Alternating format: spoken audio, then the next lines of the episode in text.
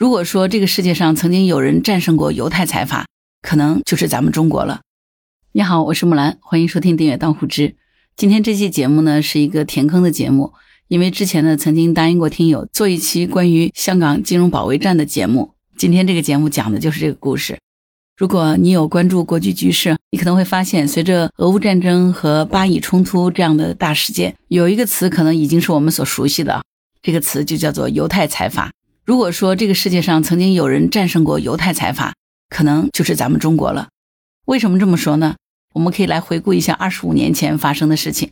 二十五年前，曾经有一个著名的犹太人，他的名字叫做索罗斯，他是一个犹太财阀，他不断的在世界各国掀起了金融战争，最终呢，他直接带着千亿美元的资金，如狼似虎的跑到了香港，想要把香港置于死地。而在当年黑云压城下的香港，股市楼市暴跌，公司倒闭，百姓失业，金融体系遭受到了致命的打击，很多港人因为破产而轻生。当时的整个香港一片哀鸿，可以说当时的东方之珠香港生死攸关。这个时候，中央政府站出来力挽狂澜，当时的国务院总理朱镕基直接发话说，只要特区政府向中央提出要求，中央将不惜一切代价维护香港的繁荣和稳定。正是中央政府的承诺给了香港政府信心，于是面对叫嚣着香港必败的犹太财阀索罗斯，特区政府官员宣誓保不住香港，他们就以死谢罪。这个就是被誉为世纪之战的香港金融保卫战，也是现代金融史上最为震撼人心、最波澜壮阔的一页。今天这个节目讲述的就是那场没有硝烟，但是却赌上了国运的战争。一九九七年七月一号，香港正式回归了祖国的怀抱。但是在七月中旬的时候，香港的外汇市场上却突然出现了一股大肆抛售港币的神秘力量。到了十月份的时候，抛售的金额已经达到了惊人的四百六十五亿港币。接下来呢，一九九八年一月十六号、六月十七号，又是接连两次的抛售，分别是三百一十亿港币和七十亿港币。在一年的时间里，接连三次大量的投机性的抛售港币，导致港币的汇率遭受到了重创。被称为香港股市晴雨表的恒生指数呢，也下跌了四千多点，香港的财富瞬间就蒸发掉了二点二万亿港元，十七万人负资产，大量的公司呢裁员倒闭，整个市场陷入了极度的恐慌之中。而这股神秘的力量呢，就是索罗斯旗下的量子基金。索罗斯这个名字也许你很熟悉哈，这个索罗斯呢是个犹太人，他是一个货币投机家，金融资本巨鳄。据说呢，他的身家要比当时联合国中四十二个成员国的国内生产总值还高。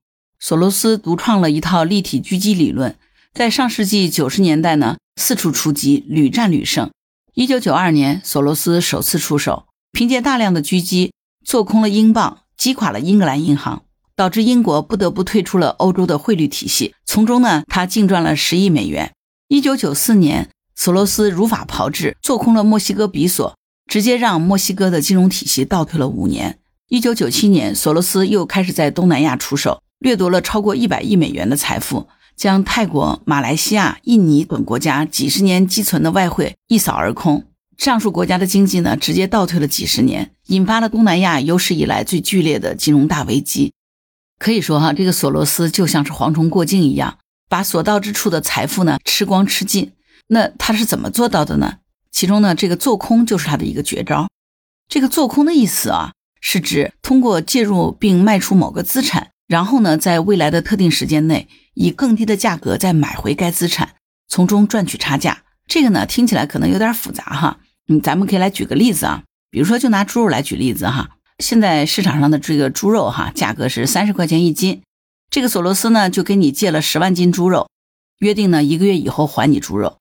接下来呢？他拿到猪肉这一个月，就挖空心思的到处造谣，说这个吃猪肉啊会致癌呀等等这种谣言哈。这个谣言散出去以后呢，猪肉的价格是不是就会下跌呢？于是呢，索罗斯就带头把自己手里那十万斤猪肉，按照二十五块钱一斤的价格全部都给卖了。这么一来，这个价格是不是就跌得更厉害了？其他的猪肉商贩呢，一看价格下跌，是不是也跟着害怕？于是呢，也跟着就抛售猪肉。很快呢，这个市场上铺天盖地的都是猪肉。我们常常说哈，物以稀为贵。反过来，当市场上都是猪肉的时候，是不是价格自然就便宜下来了呢？再加上这个谣言呢，也会造成社会的恐慌，老百姓就更加不敢买猪肉了。所以这个时候的猪肉价格呢，就从前面的三十块钱就一路暴跌，可能一个月不到就暴跌到十块钱的价格了。这样呢，一个月过去了，索罗斯就用十块钱的价格从市场上又买了十万斤猪肉还给你。你看，他是二十五元卖掉的猪肉，十块钱呢又买进，这中间就有十五块钱的差价。这一进一出，索罗斯就赚取了利润，对吧？这个呢就是做空哈。你发现没有？这个做空呢，其中最关键的一步就是怎么样把猪肉的价格打下去。只要能够把价格打到低于抛售的价格，索罗斯就能从中大赚一笔。所以，如果想要挡住索罗斯的进攻，应对的策略呢，就是要死死的稳住猪肉的价格。所以，如果你明白了做空的含义和反制的办法，咱们就能看懂香港金融保卫战当中咱们国家种种操作背后的玄机了。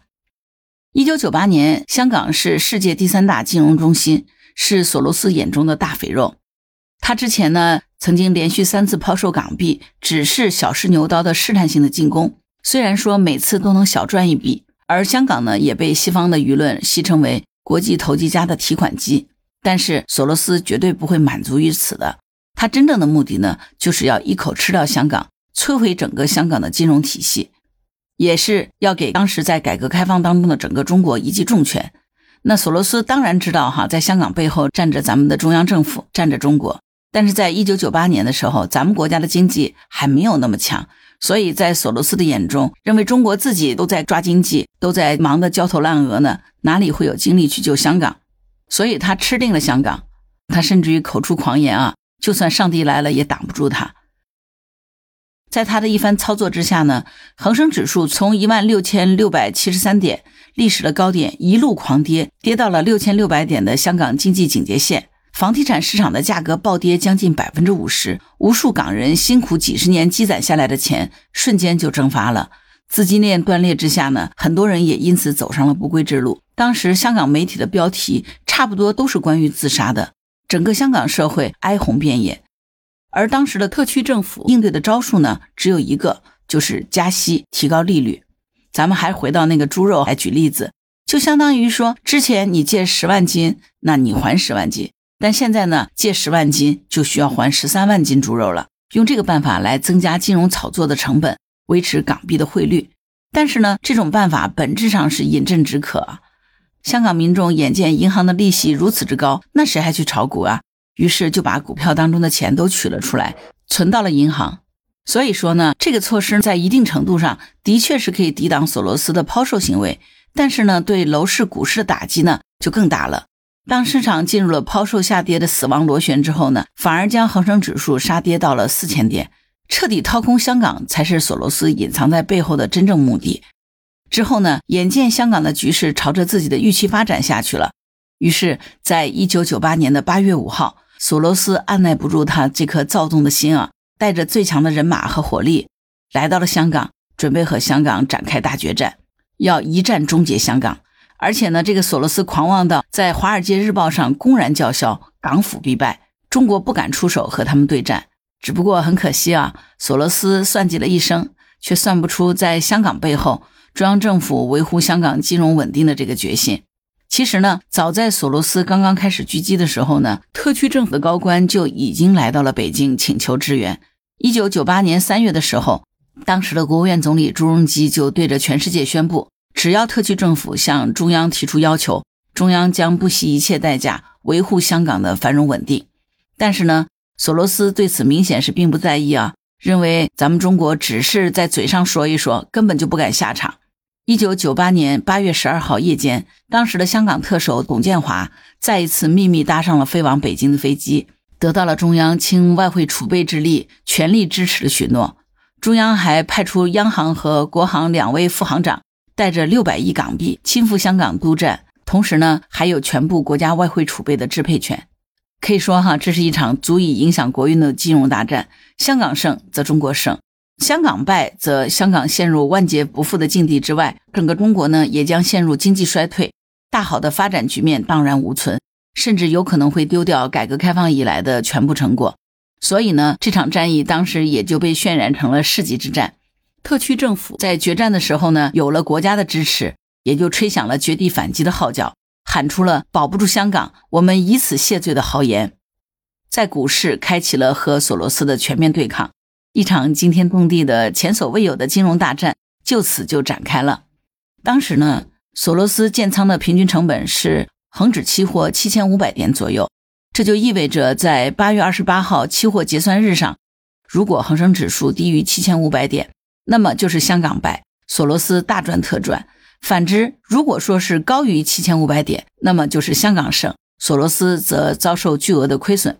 于是呢，围绕着七千五百点这个数值，双方展开了刀光剑影、波澜壮阔的对决。只要索罗斯抛售港币，造成港币的贬值，香港这边呢，就用自己的外汇储备美元买下全部的港币。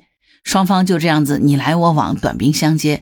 其实说白了，想要赢很简单，那就是撒钱，不断的撒钱，看谁能撑得住，看谁先没钱顶不住。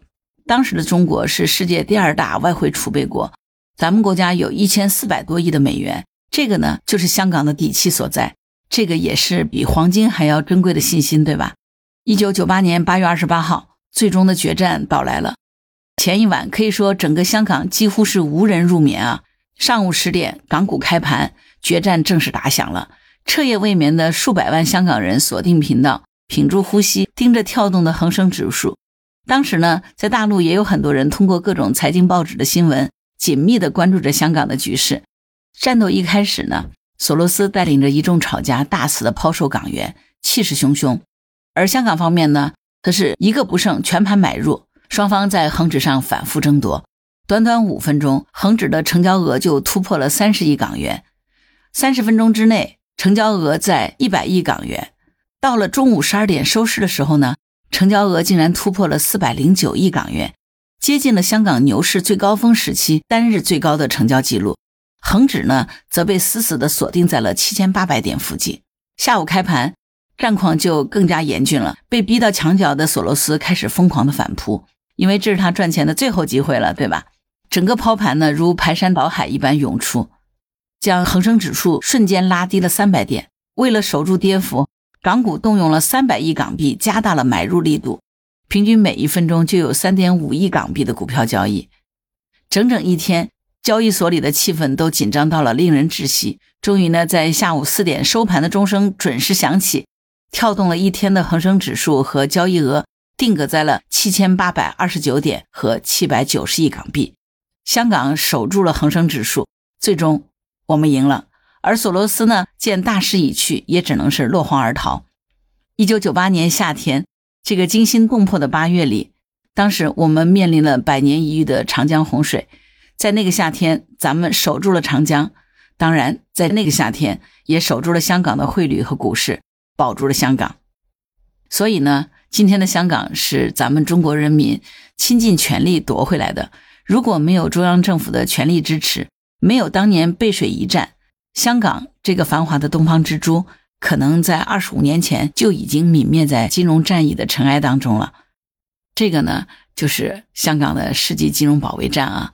不知道你听完这个故事，你有没有发现，其实我们今天所面临的情况和二十五年前何其的相似？好啦，关于本期节目，你有什么想法？欢迎在评论区留言。如果你喜欢木兰的节目，欢迎订阅、点赞、转发、当护知，谢谢您的支持。当然。如果你喜欢木兰的话，也可以加入木兰之家听友会，请到那个人人都能发布朋友圈的绿色平台，输入木兰的全拼下划线七八九，就可以找到我了。好啦，今天就到这儿，我是木兰，拜拜。